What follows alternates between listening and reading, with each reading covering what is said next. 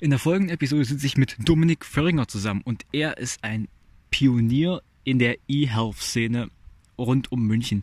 Und es ist wirklich sehr interessant, was er alles zu sagen hat. Es ist ein spannendes Interview von jemandem, der eben die beide Seiten der Medaillen kennt, sowohl die der Wirtschaft als auch der Technik, als auch der Medizin an sich. Spannendes Interview, hört sich an und wir hören uns. Also Dominik, danke, dass du auf den Podcast gekommen bist. Es ist mir eine große Ehre. Ich habe mich ja natürlich im Vorfeld informiert und du hast eine Menge getan, äh, gerade im Bereich Digitalisierung der Medizin. Aber stell dich doch mal kurz vor, wer bist du und was machst du eigentlich? Ja, erstmal vielen herzlichen Dank für die Möglichkeit, diesen äh, Podcast gemeinsam aufzunehmen. Es ist mir eine große Freude, hier dieses Gespräch zu haben. Ähm, ich bin Orthopäde und Unfallchirurg, komme aus einer alten Medizinerfamilie, bin der achte Arzt in Folge und habe festgestellt, äh, dass äh, neben der Medizin mich die digitale Prozessoptimierung, die digitale Innovation in der Medizin fasziniert und treibe dieses Thema jetzt seit vielen Jahren mit vielen kräftigen Mitstreitern voran. Äh, wie kommt es? Wie kommt es, dass du jetzt die Digitalisierung für dich entdeckt hast? warst du es irgendwann leid oder warst du eine Neugier, die dich irgendwie da reingesogen hat? Wie kann ich mir das vorstellen? Ja, eine Kombination aus beiden muss man ganz klar sagen. Ich habe eine Zeit lang nach meinem MBA-Studium, was ich in Fontainebleau in Singapur absolviert habe, als Unternehmensberater gearbeitet und habe gesehen, wie in der Wirtschaft Prozesse gut funktionieren, wie schnell, wie flüssig einige Dinge ablaufen. Natürlich auch nicht überall und immer. Das Gras wirkt immer nur grüner. Auf der anderen Seite des Zauns ist es aber dann meistens nicht. Aber ich habe festgestellt, welch großes Aufholpotenzial wir haben und welche Möglichkeiten auch in der Medizin liegen, wenn wir da aus den digitalen Möglichkeiten das optimale Potenzial schöpfen. Mein Kernleitsatz ist dabei immer, Digitalisierung kann Medizin wieder medizinischer machen, weil mir geht es darum, digitale Methoden zu nutzen, um den Arzt im Endeffekt von seinen Begleiterscheinungen zu befreien. Mit Begleiterscheinungen meine ich Dokumentationsaufgaben, Bürokratieaufgaben und Themen, die eigentlich nicht medizinisch sind. Weil ich bin der Meinung, dass die Heilung, also das Gespräch und die Interaktion zwischen dem Arzt und dem Patienten, das ist dasjenige, worum sich alles drehen sollte. Das ist das, worauf wir unseren Fokus legen sollten. Und alles andere, rechts und links davon, sollte sich digital abbilden lassen. Ähm, wie, wie, sehr belastet das einen Arzt eigentlich, dieses, dieses Dokumentieren von, von Sachverhalten, von Krankheiten, von Symptomen? Wie, wie belastet das? Also ich habe selber eine Studie gemacht, damit man das rausfindet, habe bei uns in der Notaufnahme die äh, Leute wirklich mit Stoppuhren begleiten lassen und habe mir das mal angeschaut. Und es ist so, je nachdem, wie man es rechnet, zwischen 40 und 50 Prozent der ärztlichen Tätigkeit ist nicht medizinisch, sondern ist rein bürokratisch, ist rein äh, Themen wie Erfassung äh, und Dokumentation dessen, was man getan hat oder was man tut, sowie Kommunikation, aber nicht Kommunikation mit dem Patienten oder einer Pflegekraft oder sonst jemanden, sondern im Endeffekt äh, Dinge, die eigentlich, sagen wir mal, nur den Prozess ermöglichen sollen. Das belastet die Ärzte natürlich enorm, weil genauso wie der Bund der Steuerzahler immer sagt, dass man, äh, wenn man in einer hohen Steuerklasse ist, dass man bis äh, Pfingsten in etwa nur für die Steuer arbeitet und erst dann für sich oder sagen wir in einer normalen Woche bis Mittwoch. So ist es eigentlich in der Medizin auch, dass man bis Mitte des Jahres eigentlich nur für die Bürokratie arbeitet und dann erst für die Medizin. Das frustriert viele Leute, das bewegt auch viele Leute aus der Medizin, wie wir sie heute kennen, rauszugehen und in äh, verwandte Industrien sich einen neuen Job zu suchen. Aber nochmal kurz eine Frage für mich zum Verständnis. Auch ohne die Digitalisierung hätte man noch zusätzliche Fachkräfte einstellen können, die die Dokumentation komplett übernehmen, ähnlich wie ein Buchhalter halt. Würde sowas nicht gehen? Kann man, nur viele Aufgaben sind vom Gesetzgeber auch so geregelt, dass der Arzt selber diese zu lösen hat, diese zu übernehmen hat und dass er nur Teile davon delegieren kann. Zudem ist es so, dass die Ärzte natürlich 24 Stunden, sieben Tage die Woche arbeiten und keine Dokumentationskraft, keine Bürokraft das mitmacht. Das heißt also, das aufzuarbeiten, da brauchst du einen unglaublichen Schwung an Leuten, die das Ganze dann machen. Sicherlich ist es der Tatsache geschuldet, dass eine Zeit lang die ärztliche Arbeitskraft durch das AIP, Arzt im Praktikum, zu billig war und dass in der Zeit viele Aufgaben an den Arzt geschiftet wurden. Mhm. Da muss man natürlich in Zukunft schauen, dass man das wieder rücküberträgt und da sehe ich in der Digitalisierung eine riesige Chance. Ja, ja. Okay, wie würde das jetzt konkret für den Arzt aussehen? Also ich sehe ja teilweise schon Ärzte mit äh, Tablet rumlaufen, aber wie genau wird das dann aussehen? Also, Digitalisierung wird Aufgaben übernehmen, wie beispielsweise Terminvergabe, Terminzuordnung. Allein darüber können wir äh, gemäß einer aktuellen McKinsey-Studie in Deutschland 480 Millionen Euro einsparen, wenn alle Termine nicht mehr telefonisch, sondern online digital vereinbart werden. Mhm. Das nehmen Patienten gerne an, das nehmen Schreibkräfte und Bürokräfte im Klinikum in einer Praxis sehr gerne an. Das verflüssigt und vereinfacht den gesamten Ablauf. Das ist ein Beispiel. Nächstes Beispiel intuitive Dokumentation und Verschlüsselung von Codes. In Zukunft wird über Spracherkennung einiges mehr möglich sein, als es bis jetzt der Fall ist. In Zukunft ja. wünsche ich mir ein Krankenhaus und eine Praxis, wo der Patient, äh, wo der Arzt keinen Zugang mehr hat im Endeffekt zu einer Tastatur, weil er ihn nicht braucht, weil alles sprachgesteuert stattfindet. Mhm. Zudem, und da wird es dann interessant im Endeffekt auch wieder für den Patienten, eine künstliche Intelligenz, eine Software, die sich Röntgenbilder, MRT-Bilder, CT-Bilder mit anschaut, kann natürlich auch die Sicherheit steigern und die Behandlungsqualität steigern. Was meine ich damit? Früher hat ein durchschnittlicher Arzt in seiner Schicht vielleicht 100 bis 200 Röntgenbilder gesehen. Mhm. Das war, als es konventionelles Röntgen gab. Heutzutage nehmen wir Schichtbilder auf, das heißt, wir können ein Gelenk darstellen in vielen Ebenen und haben viele hundert Bilder. Dadurch ist ein Radiologe, aber auch ein Orthopäde Unfallchirurg auf einmal in einer Situation, wo er in einer Schicht 40, 50.000 Bilder anschaut. Logischerweise ist das menschliche Hirn nicht dafür gemacht, so viele Bilder exakt zu verarbeiten.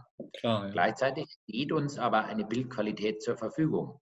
Da ist es in Zukunft dann spannend, wenn wir die künstliche Intelligenz oder sagen wir eine Technologie als digitalen Co-Piloten sehen, der sich die Bilder mit anschaut. Und ich glaube, kein Arzt wird in der Zukunft da sich beschweren, wenn er einen Online-Helfer hat, wenn er einen digitalen Helfer hat, der ihn darauf hinweist, schau dir doch mal Bilder Nummer 345 bis 355 an, da ist was auffällig.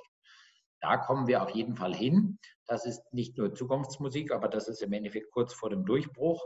Und da erleben wir Dinge, wo uns die Technologie wirklich entlasten kann und wo der Patient auch direkt davon profitiert. Ähm, aber nur mal kurz zu mich. Ich komme aus dem Marketing und ich weiß halt, ähm, der Konsument ist an sich sehr langsam in solchen Entwicklungen. Deshalb würde ich jetzt auch annehmen, dass das Technikverständnis von Ärzten überhaupt nicht ausgereift genug ist, um die, sich auf diese ganzen neuen Technologien einzustellen. Ähm, wie siehst du das? Also sind die Ärzte überhaupt bereit dazu? Äh, gerade jetzt auch Terminvergabe online. Genauso. Es gibt natürlich digital affinere Ärzte und weniger digital affine Ärzte. Wir haben selber eine Studie durchgeführt und haben dazu Ärzte befragt, haben wir auch publiziert. Daran sieht man, dass es eigentlich ganz interessant ist in der Gaußschen Verteilungskurve, dass die ganz jungen Ärzte und die ganz alten Ärzte sehr affin sind. Die im Mittelfeld sind diejenigen, die noch am meisten Angst oder Ressentiments haben. Die gilt es zu überzeugen. Und im Endeffekt ist es so, wie mit einer Spracherkennung beispielsweise in einem Auto. Wenn man das einmal verwendet hat und es gut funktioniert hat, dann möchte man es nie wieder loswerden. Wer einmal sich auf moderne Technologien verlassen hat und es hat wirklich gut funktioniert, der möchte es nie wieder anders machen. Wenn man SMS auf seinem Telefon diktiert, wenn man E-Mails auf seinem Telefon diktiert, wenn man ein Navigationssystem im Auto hat. Das heißt, im Endeffekt muss die Technologie zuverlässig und gut genug funktionieren, sodass der Einzelne dann überzeugt wird. Dann überkommen wir jede Hürde und dann sind auch die Ressentiments relativ schnell abzubauen. Okay, okay. Du hast schon gesagt, dass es relativ vor dem Durchbruch steht. Ähm, wie lange wird es noch dauern, bis ich nur noch meine Termine online buchen kann? Ja, ich hoffe, dass eine ganze Zeit lang eine Übergangslösung sein wird. Genauso wie ja. damals das Euro kam, konnten wir mit der D-Mark auch noch, glaube ich, ein Jahr lang bezahlen. Dennoch hat sich es dann deutlich schneller im Alltag durchgesetzt, dass alle Leute noch Euros dabei haben. Mhm. Ich glaube, dass man sehr, sehr lang noch, und zwar so lange, wie es noch Patienten gibt, die das wünschen, das Ganze offline machen kann. Aber ich glaube, dass sich die, die, die Online-Methodik und damit E-Health durchsetzen wird, so wie ich vorhin gesagt habe. Je besser die Technologie wird, desto schneller sind die Menschen überzeugt, desto lieber adaptieren sie es, desto lieber nehmen sie es auf. Mhm. Ja, ja, klar. Das ist ja so ein Faktor. Ähm, okay, es ist sehr interessant. Ähm, wie, wie, siehst du das? Also ich persönlich habe immer so meine ähm, Vorbehalte, einfach weil viele Ärzte ähm, in Sachen Website und Digitalisierung im was das angeht, äh, sehr zurückhaltend sind und, und wenig tun. Ähm, deshalb fällt es mir schwer vorzustellen, dass die Ärzte dann wirklich sagen, sie machen jetzt ähm, KI-Unterstützung, was halt noch eine Ebene drüber ist. Ähm, aber okay, wenn wenn du halt sagst, dass diese Vorteile so enorm sind, dass die Ärzte sich darauf einlassen, ähm, dann kann ich mir das schon gut vorstellen, dass es auch ähm, integriert werden wird. Du hast jetzt schon das Thema E-Health angeschnitten. Ähm, kannst du das mal kurz aufschlüsseln? Was ist das Thema E-Health für die, die es nicht so wirklich, in, also nicht auf dem Schirm haben? Ja, wenn man ganz offen ist, E-Health, M-Health, Digital Health, digitale Gesundheit, ist alles ein sehr, sehr weites Feld und es kommt darauf an, wie jeder es für sich selber definiert. Ich sehe darin die Definition, dass digitale technische Lösungen genutzt werden, um die Gesundheit dem Patienten nahezubringen, um den Gesundheitsdienstleistern ihren Alltag zu erleichtern. Ja, also digitale Methoden, um Medizin zu optimieren und auch die Ermöglichung der medizinischen Dienstleistung zu vereinfachen. Das ist die Definition. Klingt relativ trocken. Die Beispiele haben wir vorhin schon gesagt. Das geht äh, los damit, dass ich digitalen Termin vereinbaren kann, setzt sich aber dann in vielen Punkten fort bis hin zu künstlicher Intelligenz. Ganz wichtig ist bei dem Thema, das möchte ich einmal angeschnitten haben, ist das Thema Datenschutz. Wir müssen darauf achten, dass die Patientendaten optimal geschützt sind, gleichzeitig aber auch, dass uns der Datenschutz nicht im Weg steht. Nicht, dass wir diejenigen sind, die die höchsten Barrieren dort aufbauen und deswegen international den Anschluss verlieren. Das darf nicht der Fall sein. Ja. Ähm, bist du ein Befürworter der digitalen Patientenakte und dieser äh, Bereitstellung von Informationen für die Forschung? Generell bin ich ein Befürworter nur muss es dafür ein sinnvolles Thema geben, eine sinnvolle Lösung. In Ländern wie in Singapur funktioniert das schon, in Estland auch. Das sind allerdings kleinere Stadtstaaten. Ja, Estland hat so viele Einwohner wie München. Da ist es relativ einfach durchzusetzen. Aber wir Deutschen stehen uns mit unserem Perfektionismus auf dem Weg. Ja. Das Thema ist folgendermaßen, dass wir immer darauf warten, eine perfekte Lösung gebaut zu haben, bis wir die dann auf den Markt holen. Das hat oft das Problem, dass einen die Zeit dann einholt, dann hat man eine perfekte Lösung, aber dann zieht die Zeit an einem vorbei. Da muss man vorsichtig sein, da muss man auch einfach mal mehr wagen und auch mit einem Good-to-Go-Product oder einem Minimum Viable Product, wie man sagt, in der mhm. Entwicklung von solchen Themen, einfach mal auf den Markt gehen und das wagen. Nicht erst warten, bis, der, bis die Optimierung da ist, bis der Perfektionismus sich durchgesetzt hat. Mhm. Also du würdest es schon in Deutschland versuchen, sozusagen, dieses Konzept. Auf jeden Fall. Deutschland ist sicherlich nicht das einfachste Land, aber immer wo die Hürden hoch sind, ist auch die Herausforderung hoch und damit sind die Chancen hoch. Und deswegen sehe ich ganz, ganz große Chancen in dem Feld. Okay, okay, sehr interessant. Ähm, kurzer Themawechsel. Du bist ja vor allem in der Münchner Startup-Szene im Bereich eHealth ziemlich gut unterwegs als Mentor und Redner. Ähm, was sind eine der spannendsten Neuerungen, die die Köpfe dort gerade austüfteln im Bereich Medizin, äh, Digitalisierung der Medizin? Ich war jetzt gerade in Essen auf dem Kongress ETIM, Emerging Technologies in Medicine. Mhm. Und da war es folgendermaßen, dass wir hauptsächlich über Microlearning gesprochen haben und auch über künstliche Intelligenz. Das sind die zwei Themen, die, glaube ich, relativ interessant und weit oben sind. Denen liegt aber beiden etwas zugrunde, was wir erstmal äh, schaffen müssen, und zwar einen gewissen Datenstandard einzuziehen, dass wir es schaffen müssen, dass wir die Daten auf einem Niveau zur Verfügung haben, dass wir überhaupt in der Lage sind, dass wir ähm, künstliche Intelligenz drüber laufen lassen können, dass wir künstliche Intelligenz einsetzen können. Ja, das ist etwas, was nicht so ganz einfach ist, aber das ist etwas, wo wir uns auf jeden Fall hinbewegen und dann können wir auch viel besser die Zeit nutzen, die der Einzelne hat, weil wir haben eine sogenannte Arbeitsverdichtung seit vielen, vielen Jahren. Und diese Arbeitsverdichtung führt natürlich dazu, dass wir in Zukunft auch viel mehr darauf achten müssen, wie wir die Zeit des Einzelnen perfekt nutzen können. Auch da kann natürlich die Digitalisierung uns sehr, sehr gut helfen. Also große Themen, im Endeffekt Datenbereitstellung, Datenkonformität, dann auch natürlich Schnittstellen, das ist immer ein großes Thema und Microlearning halte ich auch für ein sehr relevantes Thema. Okay, was heißt Microlearning konkret? Also Microlearning ist im Endeffekt, dass man mit technischen Methoden auch kurze Momente nutzen kann, dass die Leute lernen können. Das heißt, wenn ich zehn Minuten in der Bahn habe, dass ich die zehn Minuten nutzen kann, um mir nochmal ein Update zu geben über die jetzt aktuell relevanten äh, mikrobiologischen Methoden, über die jetzt aktuell relevanten Antibiotika und solche Themen. Das ist das, was Microlearning darstellt. Okay. Und das dann sozusagen für Ärzte, damit sie immer up-to-date bleiben? Ja. Okay. Ähm, wird das dann, also wird es dann eine zentrale Plattform geben für Ärzte, die das dann eben nutzen können? Sozusagen wie ein Online-Kursmodell, wie eine News-Plattform sozusagen? Oder wie, wie soll das? Das muss man eher so sehen, wie bisher. Jeder hat sein Lehrbuch sich ausgesucht, jeder hat sich seine Informationsquelle ausgesucht. Und da wird es auch in Zukunft so sein, dass man schauen muss, welche Plattform ist am besten? Wer liefert mir welche Informationen am besten? Und da ist, glaube ich, nicht eine zentrale Plattform gefragt, sondern da ist es schon sinnvoll, dass man im Endeffekt schaut, was sind die Methoden, die mir am meisten gebracht haben, wo habe ich am meisten gelernt davon. Und da wird sich auch wieder der Beste durchsetzen. Das ist ja im Endeffekt das Spannende, muss ich auch ganz offen sagen, an dem gesamten Digitalisierungsprozess, dass relativ schnell klar wird, wo sich die Spreu vom Weizen trennt. Weil der Kunde auf einmal die Möglichkeit hat, sich auszusuchen, was er nutzt. Genauso wie wenn ich mir Telemedizin-Plattformen anschaue, da hat im Endeffekt der Patient die Möglichkeit, sich zu überlegen, welche möchte ich nutzen. Und dann wird sich diejenige durchsetzen. Das heißt also, der Wettbewerb ist deutlich stärker und das kommt dem Patienten zugute und das kommt dem einzelnen Arzt zugute. Da haben wir unglaubliche Chancen in der Medizin. Klar, auf, auf jeden Fall. Ähm, das ist sowieso eine Branche, die, naja, ich will jetzt nicht sagen, also sie hätte ein paar Änderungen nötig, ähm, ein paar viele. Absolut. In der Medizin sind wir sehr, sehr weit hinterher, weil ganz, ganz lang natürlich auch der Status quo immer gehalten wurde. Ja. Da sehe ich schon deswegen unglaubliche Chancen, weil wir sehr, sehr lange auf dem Status quo beharrt haben. Ja, aber jetzt gibt es ja äh, Disruptor, die das Ganze aufrollen möchten.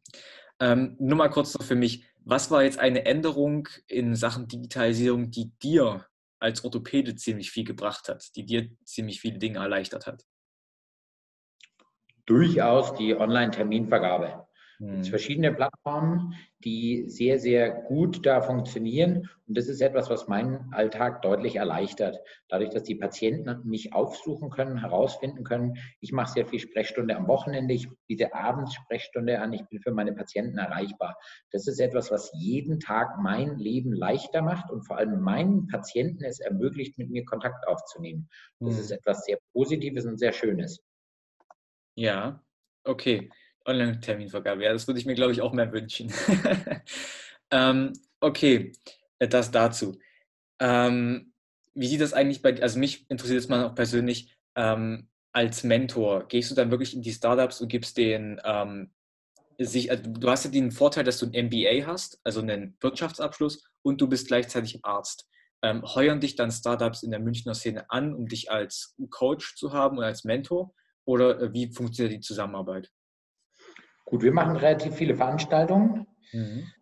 Und dadurch werden äh, Startups auf mich aufmerksam. Sie kommen auch teilweise übers Internet auf mich zu, weil ich natürlich äh, ein paar stärkere Plattformen biete, wo die Leute sehen, das sind im Endeffekt die spannenden Themen. Und hier ist jemand, mit der sich damit regelmäßig auseinandersetzt.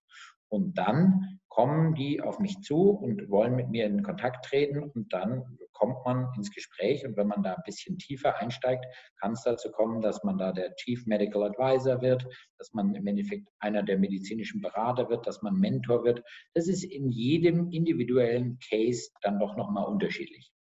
Wie viele Projekte, also an wie vielen Projekten bist du da so irgendwo beteiligt? Das würde mich jetzt mal interessieren.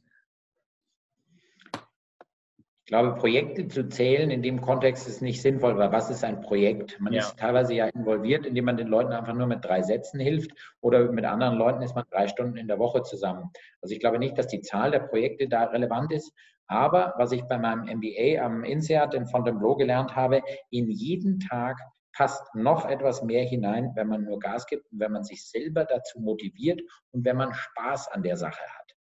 Und dann kommt man auf einmal dazu, dass sich Dinge dazu entwickeln, dass sich Dinge weiterentwickeln. Und dann kommt man ein Stück weiter und dann hat man Spaß dran und da kommt dann immer noch mal was hinzu. Ja, das ist eine ziemlich gute Weisheit, die muss man sich definitiv abspeichern. Ähm, okay, zum Abschluss noch, wie lange denkst du, wird die Digitalisierung in Deutschland noch brauchen? Also wirklich, dass es auf einem soliden Level ist, dass, dass sie ins Rollen kommt, dass immer mehr Entwicklungen stattfinden. Ähm, wie, wie lange braucht es ungefähr noch zu diesem Level des Rollens sozusagen? Also ganz offen gesprochen, Digitalisierung im Gesundheitswesen hat ja nicht gestern angefangen. Es gibt auch keinen ja. Punkt, wo es heißt, hier hat es angefangen. Deswegen, es wird auch nie enden. Und ich meine, das ist im Endeffekt wie wenn man sich fragt, wann wird das angekommen sein? Wann wird die Innovation enden oder wann wird die Innovation sich durchgesetzt haben?